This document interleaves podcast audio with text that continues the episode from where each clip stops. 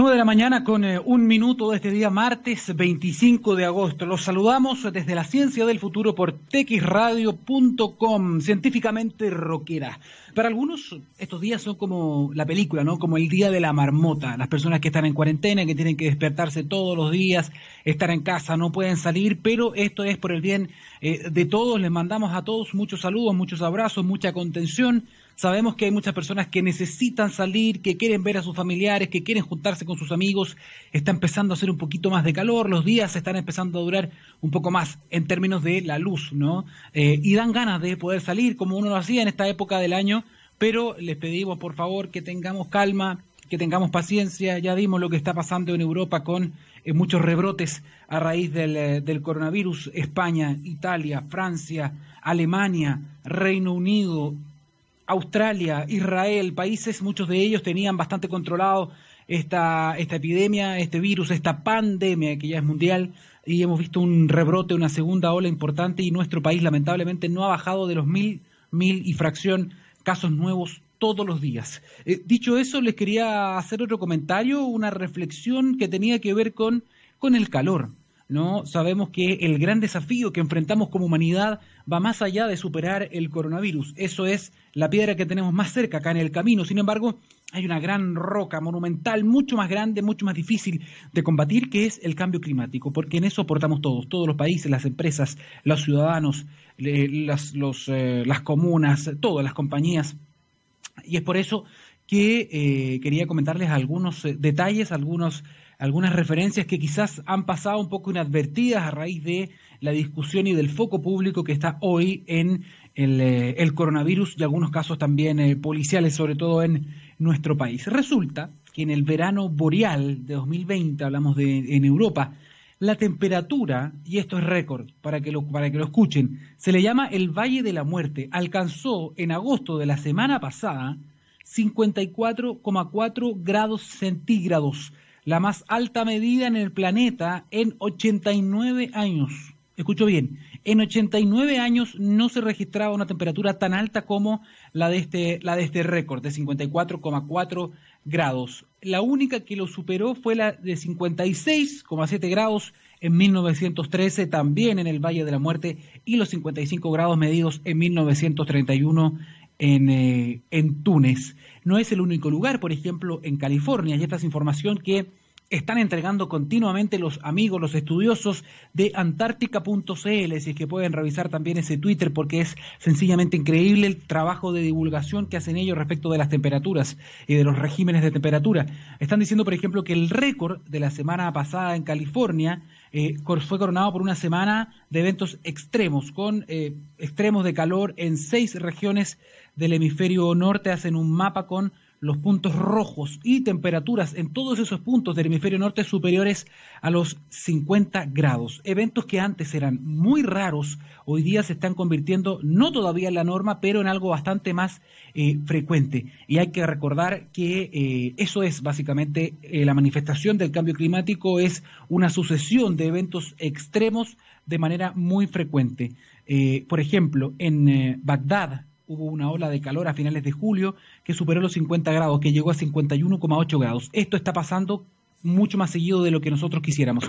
Y un dato más, muy relevante que también se dio a conocer eh, esta semana y tiene que ver con el aumento impactante e imparable, y ahí está lo, lo, que genera temor, del deshielo en Groenlandia, ¿no? En, eh, en esta isla, en este territorio danés, ¿no? Que está entre el Atlántico Norte y el Ártico. Bien, un nuevo estudio reveló, escuche bien, que Groenlandia perdió 586 mil millones de toneladas de hielo en 2019, y ya lo hemos dicho, que fue uno de los años más calientes. Ahora se pudo calcular esa pérdida. Lamentablemente, y aquí hay dos miradas, hay científicos que dicen que por mucho que bajemos la temperatura, por mucho que bajemos, las, que bajemos la emisión de los gases de efecto invernadero, que son los que calientan la atmósfera, es muy probable que esta pérdida ya no se pueda reparar algunos hablan de un punto de no retorno, algunos hablan de un punto irreparable. Lo que se está diciendo entonces es que esto va a continuar, que ya no hay nada que hacer para recuperar ese hielo. Si se derritiera todo el hielo eh, de Groenlandia, los océanos aumentarían varios metros y varias ciudades quedarían bajo el agua. Sé que esto suena como una película, pero también lo que es cierto es que nadie esperaba que el deshielo en, ese, en esa isla fuera tan rápido. De alguna forma es igual que en la minería, ¿se acuerdan? La, la minería antigua para, para poder detectar, por ejemplo, que hoy día hay sensores y toda una tecnología, pero muchos años atrás, en la minería, y esto lo saben, las personas que se dedican a este negocio, había un, un pajarito. Eh, ellos ponían una jaula con un pájaro adentro de la mina, por lo tanto era la forma de detectar cuando había algún gas tóxico, que a veces no se puede percibir por el olor, sin embargo el pajarito empezaba a exaltarse cuando empezaba a emanar algún gas y ellos de esa manera se daban cuenta de que había un problema y había que salir rápidamente de, la mina. Bien, ese pajarito de la jaula en la mina, dicen algunos científicos que es justamente el hielo de Groenlandia. Y ese hielo se está perdiendo. Es decir, otra señal más de que hay que pasar a la acción climática y esto es muy, muy necesario. Vamos a estar eh, en este programa conversando con dos entrevistados de lujo. Por favor, quédense en nuestra compañía. Pero antes les queríamos comentar lo siguiente. Huawei trabaja permanente e incansablemente para derribar la brecha digital y satisfacer las necesidades de Chile y el mundo en materia de conexión. La empresa tiene como propósito que los, los servicios digitales sean mucho más accesibles para todos y busca soluciones en base a investigación y desarrollo para transformar la industria de la tecnología aportando operaciones más eficientes, nuevos modelos de negocios y mejores experiencias para las personas. Huawei, llevar lo digital a cada persona, hogar y organización para un mundo inteligente y totalmente conectado. Vamos con la música, saludamos a don Gabriel Cedres en los controles de todos los programas de texradio.com. Don Gabriel, los controles son suyos, vamos y volvemos en la ciencia del futuro. 9 de la mañana con 12 minutos en texradio.com, esto es la ciencia del futuro. Estamos eh, a esta hora poniendo en contacto con el primer entrevistado del día de hoy. Eh, vamos a hacer la conexión e invitamos, ya estamos junto con él, con Orlando Jiménez, es director ejecutivo de Cisairo Chile. ¿Cómo estás, Orlando? Bienvenido a la Ciencia del Futuro. Hola, Daniel. Bien, muchas gracias. Gracias por la invitación. Orlando, le hemos preguntado esto a todas las personas que han estado con nosotros en el último tiempo, durante los últimos meses. Es la pregunta de partida. Eh, ¿Cómo están? ¿Cómo estás tú? ¿Cómo está la familia? ¿Estás en la casa? Cuéntanos cómo les ha afectado esto de la pandemia. Estamos bien. Eh, ha sido súper desafiante, sobre todo, eh, yo diría, la incertidumbre. ¿ah? En, así como en el contexto más global y, y no estar muy preparado, creo yo, para estar viviendo lo que creo que como sociedad nos ha tocado vivir y en lo, lo rutinario, la necesidad de adaptarse, ¿no? De los niños en el trabajando en la casa, las cosas domésticas. Eh, ha sido un, proceso de crecimiento, yo diría, interesante. Perfecto, perfecto, Orlando. Qué bueno que estén bien, qué bueno que estén sin novedad en ese sentido, la familia también. Eh, antes de comenzar a hacer la primera pregunta, una, una, reflexión. Nosotros estábamos hablando en el inicio sobre el cambio climático, siempre tratamos de tocar ese tema, ¿no? Que es el gran desafío que, tiene, la, que tiene la humanidad. Eh, y para poder generar una acción climática robusta, para generar acciones, ¿no? Que, que puedan ayudar a combatir esta, esta lamentable tendencia, hay que tener datos sobre la mesa. Es importante tener buenos datos para hacer buena investigación y para hacer buenas políticas públicas. Y esos datos se pueden conseguir con iniciativas como la que tú, por ejemplo, estás protagonizando hoy a raíz de una, mm, una iniciativa que, que, en que confluyen varios ministerios. Está Economía, está Ciencia, está también Data Observatory y están ustedes que es Cisairo Chile. Hay un proyecto que tiene que ver con monitoreo satelital y eso es muy, muy relevante, terrestre y marítimo para Chile, para nuestro país. ¿Nos puedes comentar un poquito de esta iniciativa? ¿De qué se trata específicamente? Sí, por supuesto. Bueno, eh, súper interesante tu pregunta. Me gustaría responderla con, dos eh, eh, datos o, elementos que creo que son centrales para este tema, que además creo que son poco conocidos, salvo por los súper especialistas. Lo primero es que, sobre todo, además que ustedes son una radio internacional, en el hemisferio sur eh, no existen, eh, salvo uno que desarrolló nuestra organización en Australia, modelos climáticos para el hemisferio sur. ¿Eso en concreto qué significa?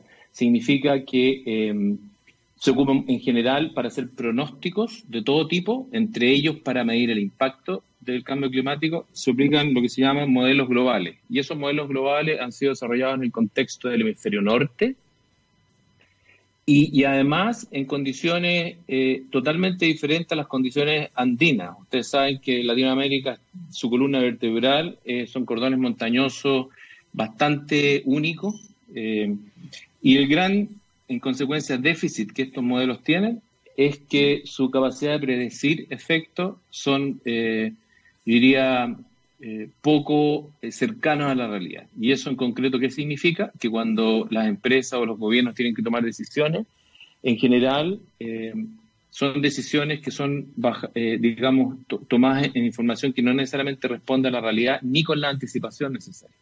¿De acuerdo? Esto es un, es un elemento, yo diría, un desafío estructural que nosotros estamos intentando eh, cubrir y parcialmente yo diría estamos haciéndolo con este proyecto que es fascinante, que es del, lo que hemos llamado el, cubo de datos para Chile y para América Latina, porque efectivamente estamos trabajando con varios países. Déjame explicarte en qué consiste. Eh, hace tradicionalmente, yo diría, y vinculado a la industria espacial, eh, surge un, eje paralelo que tiene que ver con la industria de los satélites, que básicamente ha sido la necesidad de los gobiernos eh, de poder entender fenómenos atmosféricos, entre ellos los climáticos, por supuesto. Pero tradicionalmente ha sido un esfuerzo fuertemente gubernamental y vinculado a inversiones eh, importantes eh, y, cuantiosas. Lo fascinante es que en los últimos 10 años eh, esta industria se ha revolucionado por completo. Eso en concreto significa que en un lapso de 20 años tú vas a aumentar más que 30 veces la cantidad de datos que los satélites están generando. Y no solo eso, sino que hoy día tú puedes mandar a hacer un satélite. Y hay satélites que son del tamaño de una pelota de fútbol. Eh, y tú puedes eh, y, eh, medir distintas cosas. Entonces, ¿cuál es el desafío que tenemos? El desafío es que no existe la capacidad de procesar la cantidad de información que te está bajando con esto. ¿Por qué es importante? Porque es muy difícil definir o hacer una acción climática efectiva si, es que tú no tienes la capacidad de medir el impacto que el clima te está generando. Entonces, lo primero es poder medir. Y aquí está, eh, yo diría, eh, eh, la contribución de, este, de esta tecnología que se llama el, cubo de datos. Por, graficarlo con un ejemplo concreto. tradicionalmente, cualquier persona que quisiera trabajar con imágenes satelitales tiene que procesar foto por foto, píxel por píxel. o sea, es un, es un, ejercicio básicamente artesanal. Lo que el cubo de datos hace es automatiza esto, pero además de una manera multidimensional por eso se llama un cubo, porque tiene en el fondo distintos ejes de información, que lo hecho significa que tú puedes hacer en tres horas lo que con el método tradicional, en términos de procesamiento de imágenes, te demorabas con dos personas full time por nueve meses. ¿De acuerdo? Tres horas. ¿De acuerdo? o sea, exponencial, exponencial.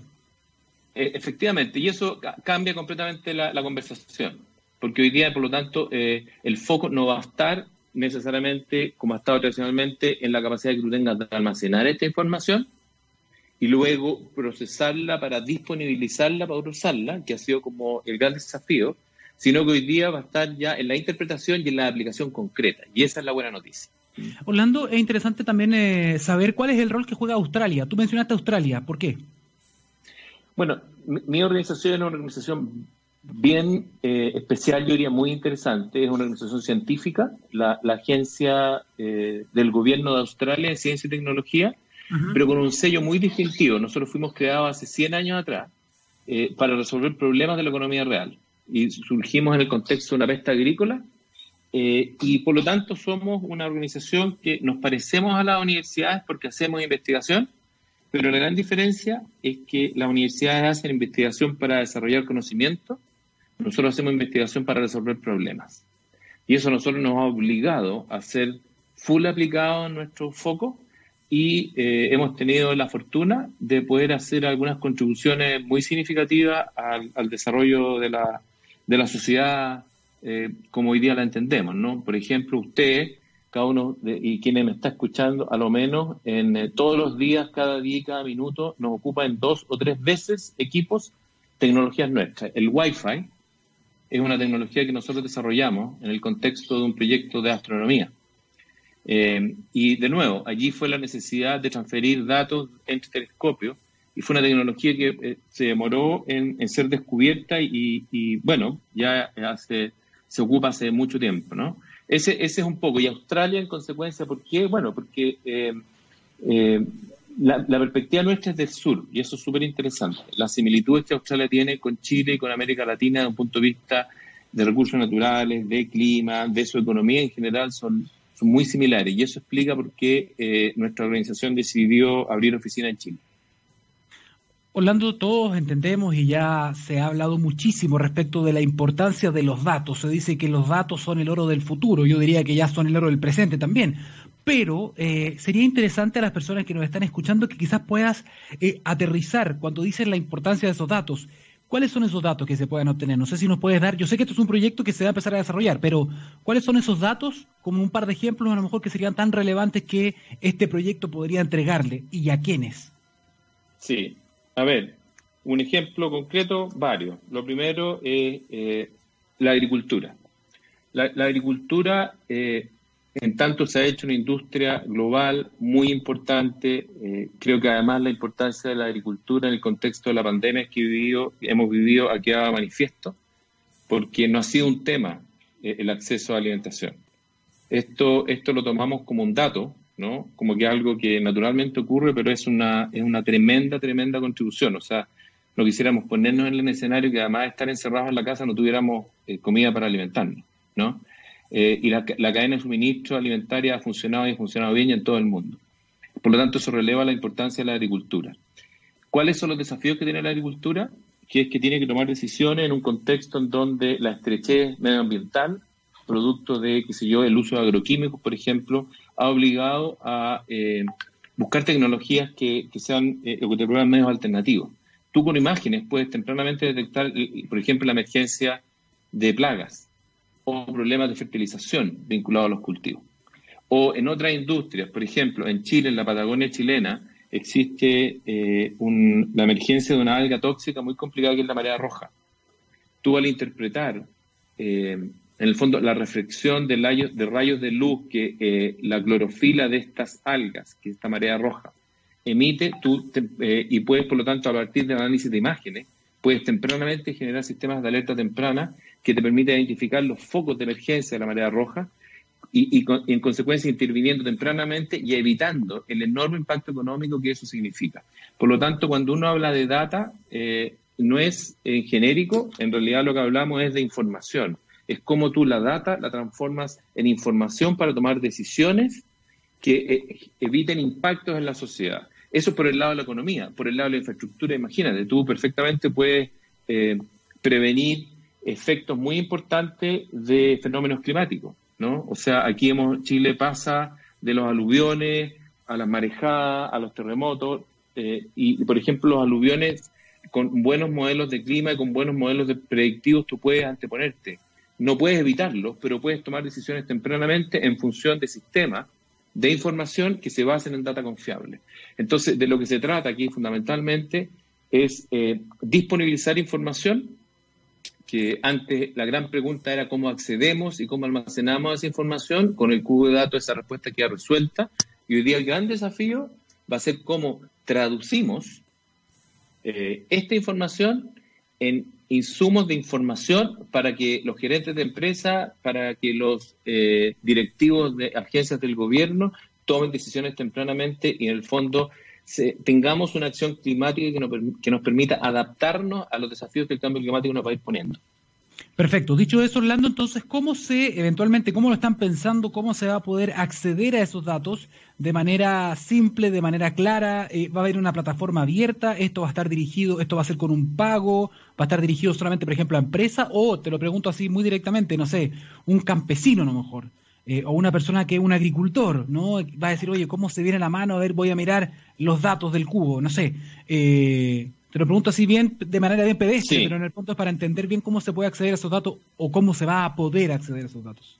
Mira, hay dos etapas. Hoy día estamos en la etapa de poder eh, construir este, este cubo de datos, que es como disponibilizar la información. El gobierno australiano, en el contexto de la PEC, a fines del año pasado, eh, entregó un informe eh, para todas las economías de la PEC, en donde hace un análisis global del de, conjunto de economía y individual para cada país. En Chile, solo en Chile identificó que si el país logra hacer eh, un uso inteligente de esta información, su crecimiento económico puede aumentar en 6.700 millones de dólares al año. ¿De acuerdo? Eh, ¿Cómo hacen ese cálculo? Bueno, básicamente eh, lo que dicen, Chile tiene dos desafíos. El primer desafío es, y que es un desafío internacional, es poder, como ya lo hemos conversado en esta entrevista, acceder a esta información. El cubo de datos te resuelve esa primera conversación, que no es trivial, que no ha sido resuelta hasta la fecha. De hecho, esta tecnología es una tecnología que CSI lo desarrolló en conjunto con la NASA. Por lo tanto, es una, una, tecnología muy sofisticada y existe mucho interés de aplicarlo en todo el continente latinoamericano. ¿Cuál es el segundo eslabón? Es que nosotros, eh, en los ecosistemas de innovación de la región, eh, se incentive a la innovación a través de startups y emprendedores que puedan traducir en herramientas para el agricultor que tú decías, eh, para que pueda tomar decisiones y que al final este agricultor eh, en la mañana vea eh, su teléfono o le, llegue algún aviso que le permita tomar decisiones. Entonces estamos en ese, en ese transiente. Entonces, ¿por qué es importante la alianza entre CSAR y el, y el, y el Data Observatory? Porque, bueno, en el Data Observatory eh, es administrado por una universidad.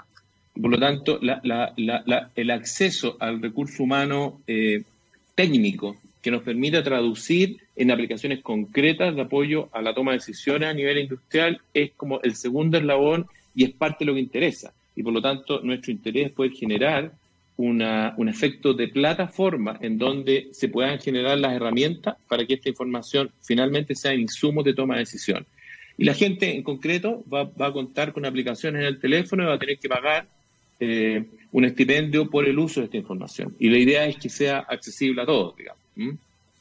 Orlando, eh, interesante también la participación, porque estaba viendo en el documento que tenía con, información, eh, esto fue un acuerdo que se cerró con el Ministerio de Ciencia, obviamente Tecnología e Información, y también el Ministerio de Economía. Por lo tanto, con tu explicación entiendo ahora bien por qué están estos dos eh, ministerios cruzados, porque esto va a tener un impacto evidentemente en la parte científica, pero también en la parte económica. Exactamente, e, e, eso es lo, interesante y yo diría el, legado de alguna otra manera. Y lo digo que es algo importante porque en nuestras economías que son menos desarrolladas, el vínculo entre economía y ciencia es medio eh, difuso, por decirlo de alguna forma. La gran distinción que eh, uno ve, por ejemplo, con Australia es el rol que la ciencia tiene en general en la toma de decisiones. Y tanto a nivel empresarial como a nivel de gobierno, eh, la ciencia informa eh, decisiones. y yo creo que este modelo que estamos implementando va en la dirección correcta. Y lo que el país tiene que necesariamente hacer y avanzar es vincular a la ciencia con la economía. Por lo tanto, desde esa perspectiva, el Data Observatory es un proyecto señero, un proyecto de futuro que, eh, que nos marca, yo diría, lo que va a ser el Chile en los próximos 20 años. Así que eh, estamos muy contentos con esta alianza.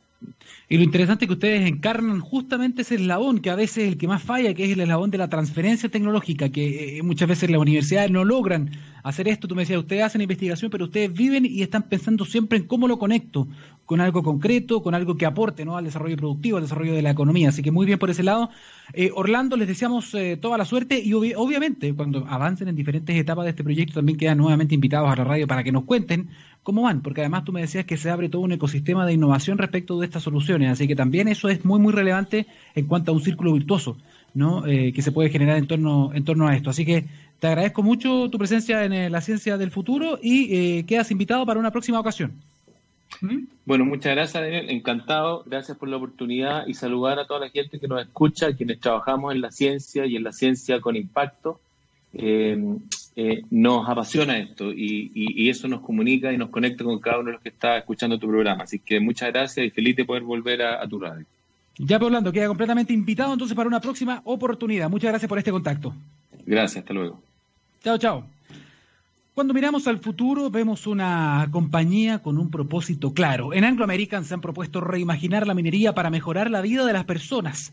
¿Cómo lo están haciendo? Poniendo la innovación en el centro de todo. De esta forma, seguirán impulsando y estando a la vanguardia de la industria minera, adaptándose, buscando mejores formas de extraer y procesar minerales, usando menos agua y menos energía. El futuro está cada vez más cerca. Anglo American, personas que marcan la diferencia en minería. Vamos con em, la música.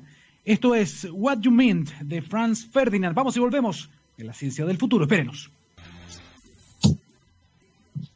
Ya, ahora sí.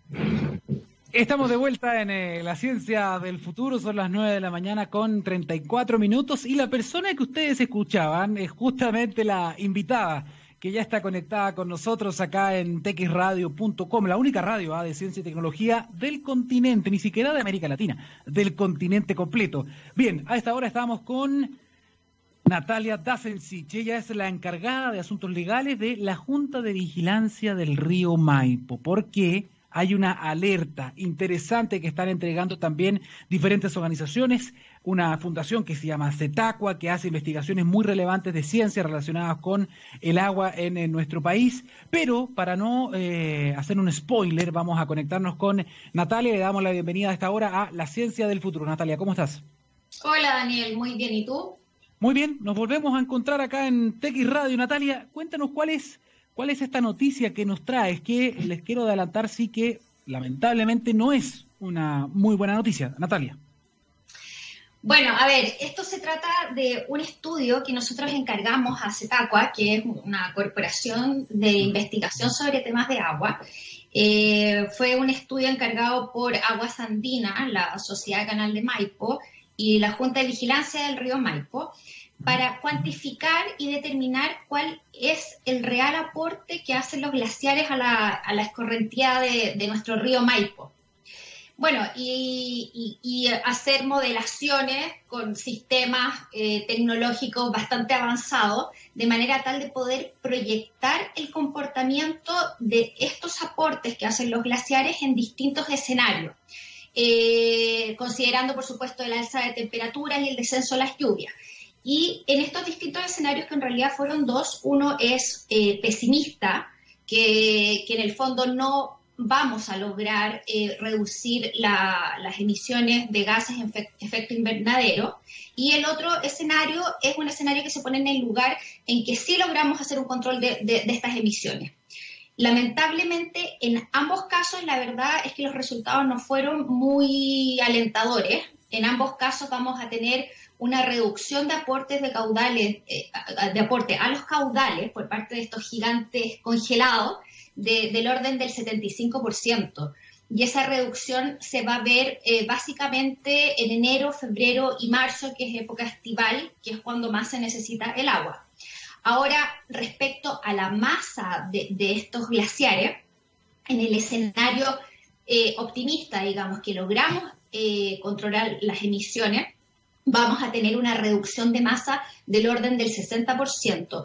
Pero si no logramos eh, controlarla y, es más, las aumentamos, la reducción de estas masas de hielo va a ser, van a llegar al 40% de volumen glacial. O sea, Natalia, mm, o sea, uno, a ver, eh, son dos escenarios, uno negativo y el otro no tan negativo. esa es la verdad, digamos. O sea, aunque controlemos las emisiones, igual va a disminuir porque, di vuelta los valores, me quiero corregir, porque en el escenario, en el escenario favorable tenemos una reducción del 40%, ahí está. Y en el escenario pesimista tenemos una reducción del 60%. Eh, eh, eso es lo correcto, que se me habían dado vuelta los números. Pero va a bajar igual. Los va a bajar igual, exactamente, exactamente. Entonces, y esto eh, va además producir un desplazamiento de los pics de caudales, porque Ahora actualmente nuestros pics de caudales se producen en diciembre, que es cuando el río es, eh, cuando viene a, caudal máximo y es cuando están al máximo los riegos, los riegos agrícolas y los consumos de la ciudad. Bueno, estos pics se van a adelantar, eh, los derretimientos, a octubre, noviembre. Entonces, ¿qué, es lo que nos dice este estudio, Daniel? Que, que de pasar a un régimen de cuenca eh, de, eh, nivel, digamos, eh, claro, nivo, glacial, estamos pasando a un régimen de cuenca nivo pluvial. O sea, básicamente vamos a tener agua cuando llueva y ya no vamos a tener estos grandes tranques o embalses gigantes incrustados en la cordillera que nos guardaban el agua. Eh, porque en el fondo van a reducir su capacidad de aporte. Entonces la pregunta es, ¿cómo lo vamos a hacer para capturar las excedencias si ya no vamos a tener estos gigantes? ¿Cómo vamos a reemplazar su función? Eso, eso es clave en términos de adaptación. Antes de responder esa pregunta o de ensayar algunos modelos en el fondo de qué se podría hacer para enfrentar esta situación que se proyecta, también sería interesante a nivel quizás más básico que tú nos puedas explicar, porque hay muchas personas que dirán, bueno, pero ¿qué tanto inciden los glaciares en, en, el agua que consumimos, en el agua que tomamos, por ejemplo, en la región metropolitana? Y entiendo que es un aporte importante. A ver si nos puede hablar un poquitito de la importancia hoy de estos gigantes de hielo para eh, la, fuente, en el fondo, o la capacidad de, eh, de, agua que consumimos nosotros hoy día. Claro, a ver, en régimen normales, eh, cuando no teníamos esta sequía que, ya lleva 10 años, la verdad que nosotros nos abastecíamos básicamente del derretimiento de las nieves. llovía en invierno y, y si la gente, la gente quizás que vive más cerca del río se puede dar cuenta que en invierno los caudales del río son muy bajitos y eso es porque queda todo en nieve y en hielo arriba. Eh, eh, y en el campo dicen el río está, la, cordillera está apretada en invierno, así, así lo decía. Entonces, ¿qué es lo que sucede? Que cuando no había sequía, se derretían estos grandes volúmenes de nieve en las épocas de deshielo, que eran las épocas en que más ocupamos el agua ya que, es en eh, diciembre, noviembre, diciembre, enero, febrero, marzo, que es la temporada agrícola y es cuando la ciudad también consume mucha agua. El problema es que ya casi no está lloviendo, está lloviendo muy poco, entonces ya no es tanta la masa de nieve. y, ¿Y qué es lo que sucede? Que ahí tenemos que recurrir a este segundo respaldo que son los glaciares, ¿ya? Y en esta sequía de 10 años, en el fondo, hemos estado recurriendo a esta cuenta corriente de glaciares y particularmente el año pasado, que fue un año muy, muy duro, fue de extrema sequía, en que tuvimos agua gracias al derretimiento de los glaciares. Entonces, ese era nuestro respaldo y ese respaldo está en retirada. Ya no lo vamos a tener probablemente en los próximos 30, 50 años. Eh, y eso implica que estamos cambiando de régimen hidrológico. Ya no somos una cuenca en nivo glacial, sino que pasamos a ser como muchas otras cuencas del norte, más bien nivo pluvial. Vamos a tener agua cuando nieve la cordillera y cuando llueva. Y esa nieve se va a derretir mucho antes, puesto que la isoterma, digamos, donde se derrite la nieve, ahora es mucho más alta. Entonces el punto es que si ya no vamos a tener estos glaciares que nos prestaban este servicio medioambiental, ¿cómo lo vamos a hacer para capturar estas excedencias y poder tener agua para el consumo humano y para la, eh, agricultura y también para demandas medioambientales? Natalia, habían varios proyectos, hay todavía en el Congreso, algunos senadores, algunos diputados que están empujando la idea de poder proteger eh, algunos glaciares que no tienen ningún tipo de protección hoy día a nivel medioambiental. ¿Eso de alguna forma podría ayudar en este escenario o esto tiene que ver básicamente con la temperatura de la atmósfera y en eso no hay caso en el fondo más allá de que podamos disminuir las emisiones? Claro, eh, a ver, efectivamente toda legislación que regule este tema es bienvenida, pero desgraciadamente estamos en una situación que, es ya de, adaptación y de hacer a Santiago una ciudad resiliente, porque en el fondo, eh, a ver, la, realidad de la, de la región metropolitana es indesmentible, o sea, nuestra pluviometría ha caído 25% y la ciudad ha crecido 46% en los últimos 20 años. Entonces, en ese sentido, esto ya es una situación que debe ser abordada desde el punto de vista de la gestión de los riesgos. O sea, eh, tenemos que ver planes de adaptación a esta nueva condición. Y en ese sentido, es mucho más importante el anuncio de obras en infraestructura anunciado por el gobierno, que van a invertir 34 mil millones de dólares en, planes de infraestructura. Y, eh, eh, el 30% de eso iría para, perdón, mil millones de dólares de, ese fondo iría para obras hidráulicas. Y en ese sentido queremos levantar todas las alertas en todos los medios posibles en que es necesario definir proyectos para la región metropolitana que tiene 8, 8, millones de habitantes que se abastecen básicamente del río Maipo y necesitamos hacer las obras para poder adaptarnos. Eh, y, necesitamos además que se definan rápidamente esas obras para poder empezar lo, lo, antes que se pueda. Eh, y en el fondo poder reemplazar la función de estos gigantes. Ese, ese es el tema. Sí, sí, lo único que sí que me, me, da, me, me, frustra la idea de no poder hacer nada al respecto. Yo sé que somos pequeños, no frente a estos gigantes y a los cambios globales, pero eh, dar por hecho que van a desaparecer, que no van a estar, duele.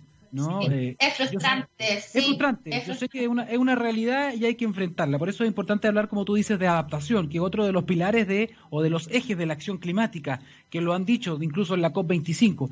En ese sentido, una pregunta importante, y aunque sea mm, un poco catastrófica quizás, eh, pero es importante para generar conciencia. Natalia, ¿qué pasa o qué pasaría, según ustedes que han estado observando este tema, qué pasaría si no tomamos las medidas como que, uno de los escenarios. ¿Qué pasaría si no se toman las medidas suficientes y llegamos entonces a los próximos 30 años y no contamos con este, con este respaldo? ¿Qué, pasaría en la práctica? ¿Cuál sería el problema? ¿O en qué momento del año tendríamos un problema? ¿Qué tipo de problema? A ver, pasaría que, que las excedencias no las acumularíamos, las perderíamos. Eh, básicamente es eso, y cuando las necesitemos no las vamos a tener porque no fuimos capaces de, acumularlas. Entonces ya en ese sentido uno tiene que empezar a pensar en otras fuentes, digamos, como traer agua desde la costa, eh, cosa que es de un, de un costo altísimo, eh, mm. puesto que tendría, son kilómetros y kilómetros de cañería, y la verdad es que es evitable todavía eso eh, a través de estas obras que yo te digo que, nos servirían para adaptarnos y también adaptar nuestro comportamiento, porque la, ciudad consume mucha agua, creo que lo hablábamos la vez pasada en, la entrevista anterior. Eh, ahora en estos tiempos de sequía, la, ciudad en, el invierno, antes, antes de las lluvias que tuvimos este, este invierno, eh, la ciudad se llevaba el 80% de los caudales del río. Entonces, y tenemos dentro de la ciudad sectores que consumen del orden de 100, 120 litros persona día, que, cubre las necesidades básicas del derecho humano al agua, pero tenemos otras personas que gastan hasta 600 litros persona día. Y eso es mucha agua, porque, porque en el fondo responde a, una, a hábitos de consumo eh, y paisajismo que no se condicen con nuestra realidad hídrica. Entonces, poder gestionar la demanda tendría un gran impacto también en la disponibilidad de agua que podamos guardar a futuro y, en el fondo para la cuenca, es conectar Santiago a la cuenca, que está hasta ahora bien desconectado. Yo sé que no es el tema que nos convoca ahora, pero tú sabes que frente a ese argumento hay muchos que te dirían, ah, bueno, pero eh, ¿por qué tienen que hacer hincapié en el uso personal, en el uso de las personas, del agua de las familias, cuando las empresas son las que ocupan mucho más tú sabes que está ese argumento también. Sí, me imagino que te lo han dicho. Sí, absolutamente. Y, ahí es cuando caemos en las trampas del lenguaje, como digo yo, porque lo que pasa es que se ha repetido mucho que el agua potable eh, se lleva solamente el 5%, eh, representa el 5% de la demanda del agua. Eso es cierto, pero a nivel nacional. Pero si tú empiezas a desagregar cuenca por cuenca, las realidades van cambiando. Y en el caso de la cuenca del, río Maipo, donde está esta mega ciudad de Santiago, la realidad es totalmente distinta. O sea, para que tú te hagas una idea, en épocas normales Santiago se lleva un tercio de, de los caudales del río. Pero en épocas estivales, en que tenemos que hacer redistribución, quitarles a, a los agricultores agua para la ciudad en pleno verano, se lleva hasta dos tercios. Y en invierno, cuando la cordillera está apretada, como, como te decía recién, en que, en que el río no trae muchos caudales, que fue lo que sucedió ahora en mayo, la ciudad se lleva hasta el 80% de los caudales del río. Entonces, claro, cuando tú le dices a las, a las personas que usted tiene que, ahorrar y tiene metido en la cabeza que, que, su demanda no va más del 5%, te mira con cara de que me estás diciendo, si no tiene ningún efecto. Pero en la cuenca particular de Santiago no da lo mismo, o sea, tiene mucho efecto. Lo que nosotros como consumidores individuales podamos hacer, podemos ahorrar muchos hectómetros cúbicos que podemos dejar en el embalse y eso que es hasta ahora la única obra eh, disponible para acumular. Eh, mientras menos agua gastemos, nosotros más podemos acumular en el yeso. Y eso eh, es lo que, lo que hemos estado repitiendo para tratar de que la gente lo comprenda, digamos, y entienda cuál es la realidad de su cuenca. Te escucho poco, Dani, no te escucho. Ahí sí, es que me había puesto en, me había, puesto mudo. Esa unidad de medición me encantó. A la del hectómetro me gustó, me gustó mucho, porque no la usamos mucho en realidad. Eh, Natalia, ¿cuáles son entonces los pasos a seguir ahora? Porque ustedes ya tienen la información, tienen el, estudio, ya la, pega ya se hizo, incluso con, con inteligencia artificial, imagino, porque usan modelos hidrológicos de alta complejidad, proyección y todas esas cosas que usan los hidrólogos, eh, modelos de alta complejidad se hizo. Esto se hizo también con cooperación de la Universidad de Chile, eh, del Instituto de, Ingeniería de la Universidad de Chile. Eh, bueno, mira, los pasos a seguir, primero que nada, nosotros queremos levantar la mano, el dedo, respecto de estos fondos de, anunciados por el gobierno para infraestructura y queremos eh, en, el, eh, en el fondo ser parte de esos mil millones de pesos, mil millones de dólares que serán destinados a infraestructura hidráulica. Eh, es necesario, es fundamental para la ciudad de Santiago, es lo responsable hacer. Eso por una, por una parte. Y, y por otra parte, hay otras cosas que también hemos eh, dicho muy fuerte, digamos, y lo hemos repetido mucho, que hay otras medidas que también se pueden, eh, se pueden activar en, un plazo no tan largo. Por ejemplo, el tema de la infiltración de acuífero. Nosotros tenemos bajo nuestros pies un gran embalse, que, es el acuífero, y que tiene una gran capacidad de, almacenamiento. Entonces, hay épocas que efectivamente se producen excedencia y como se hace en California o en otros países, esas excedencias se infiltran en el acuífero como en una cuenta corriente y después tú puedes sacar, no todo lo que infiltraste, pero parte, porque igual hay que conservar un equilibrio de los niveles de, la napa, eh, parte de esas aguas para utilizarlas cuando las necesita. Eso por una parte. Después tenemos el tema de la reutilización de las aguas tratadas, que son las que se producen en la farfana, que eh, ahí hay eh, bastante agua que, y, ahora hay mucho más agua por el tema de la redistribución y esa agua se puede recircular. Eh, en Estados Unidos hay ciudades, por ejemplo, en que el agua se utiliza muchas veces, se recircula muchas veces hasta, hasta ser abandonada, digamos. Y eso es una de las medidas que también podemos adoptar y que no, no exige tanto tiempo para ponerla en práctica. Después tenemos el tema de la utilización de las aguas grises domiciliarias. Eh, hace dos años atrás se autorizó que las personas pudieran utilizar las aguas grises que producen sus casas, que, es el agua que no tiene fecas, digamos, es el agua que tú eh, te sobra cuando te duchas o, el agua de lavaplato, en que tú puedas usarla para regar tu jardín, por ejemplo.